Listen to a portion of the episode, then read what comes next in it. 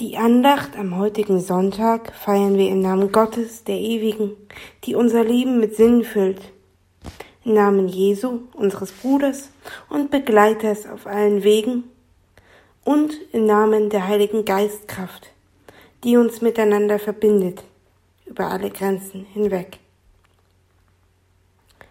Die nächsten Minuten kannst du den Alltagssorgen eine Auszeit verpassen und dich ganz geborgen fühlen hier in Gottes Gegenwart. Hier bist du sicher und geliebt, so wie du bist. Wenn du magst, begebe dich in eine bequeme Position, sitzend, liegend, was auch immer gerade für dich passt. Atme ein paar Mal ganz bewusst tief ein und aus. Merke, wie Gottes Segen deinen Körper durchflutet. Gebe diesem Segen Raum und lasse alle Gedanken zur Ruhe kommen.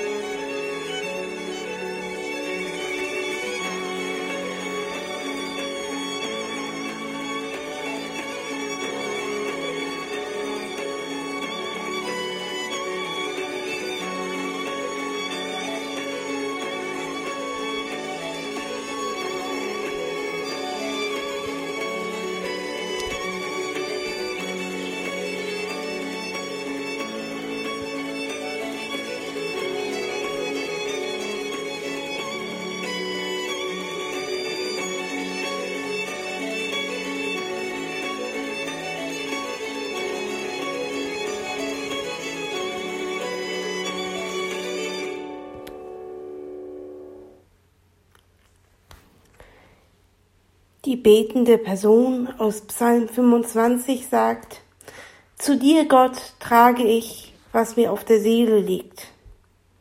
Mein Gott, auf dich vertraue ich. Lass mich keine Enttäuschung erfahren. Zeige mir deine Wege, Gott, und lehre mich, deinen Pfaden zu folgen. Lass mich nach deiner Wahrheit leben und lehre mich denn du bist es, Gott, die mir hilft. Auf dich hoffe ich den ganzen Tag. Denk so an mich, wie es deiner Güte entspricht. Du meinst es doch gut mit mir, Gott. Überwinde das Böse mit Gutem, heißt es im Römerbrief, dem Wochenspruch, etwas abgeändert. Fängt Mensch ein paar Verse vorher an zu lesen, ist klar, wie das funktionieren soll. Wir sollen unsere Feinde versorgen mit Essen und Trinken, uns um sie kümmern, sie lieben. Ganz wie Jesus es tut. Wie wir Christen es in seiner Nachfolge tun sollen. Doch klappt das immer? Ja, das hat mich jetzt aber ganz schön Überwindung gekostet. Es ist ein Sonntagnachmittag ich sitze mit meiner Mutter bei Kaffee und Kuchen. Draußen regnet es immer noch in Strömen und auch meine Kleidung und mein Rollstuhl sind völlig durchnässt. Die Rede ist von einer Spazierfahrt. Der Schauer dort hat mich völlig unerwartet überrascht. Ich war am Deich unterwegs. Doch am Deich gibt es jedoch weit und breit keine Möglichkeit, sich irgendwo unterzustellen. Ich hatte zwei Möglichkeiten dort bleiben und bis auf die Knochen nass werden oder tatsächlich weiterzufahren, trotzdem bis auf die Knochen nass werden, aber in der Voraussicht, dass eine warme Tasse Tee oder Kaffee auf mich wartet. Also hieß es, Zähne zusammenbeißen und rein zurück in das Schiedwetter. Oder wohl, naja, das soll es ja nicht geben. Nur falsche Klamotten. Wie dem auch sei, der Satz, den ich damals gesagt habe, ist bei mir hängen geblieben. Überwindung ist nie einfach. Sie verlangt von Menschen, über den eigenen Schatten zu springen, aus sich herauszukommen, meist ohne zu wissen, was einen da auf der anderen Seite wirklich erwartet. Egal, ob gut oder schlecht.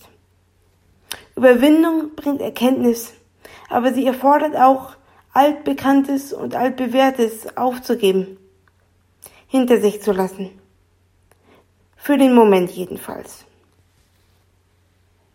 Überwindung kostet. Manchmal Geld und Material, meistens aber doch mindestens Energie. Und wie kräftezehrend ist es erst, Böses zu überwinden. Jesus muss es ja wissen. Der hat es ja vorgemacht. Und wie können wir es im Alltag tun, ohne gekreuzigt zu werden? Mein Vorschlag, erst einmal durchatmen. Zehn Sekunden warten, bevor man etwas sagt. Dann einen Plan machen. Vielleicht trotzdem den Menschen vorbeilassen, der sich gerade vorgedrängelt hat. Oder der wütenden Freundin zuzuhören, bevor Mensch mit Rat und Tat zur Seite steht. So kommt Gutes in die Welt. Stück für Stück mit etwas Überwindung im Gepäck. Gott, ich bitte dich, sei nah all denen, die sich überwinden müssen oder es mussten. Schenke ihnen den Funken Einfallsreichtum, um Wege aus einer scheinbar aussichtslosen Situation zu finden. Überwinde sie, diese Situationen, mit ihnen, damit Gutes aus Bösem folgt. Gott, ich bitte dich, segne alle, die dein Wort gesprochen und gehört haben. Lass sie mit der Gewissheit diese Woche erleben, dass Jesus den Tod überwunden hat und mit ihnen ist. Sei mit deinem Segen dort, wo er gebraucht wird. Amen.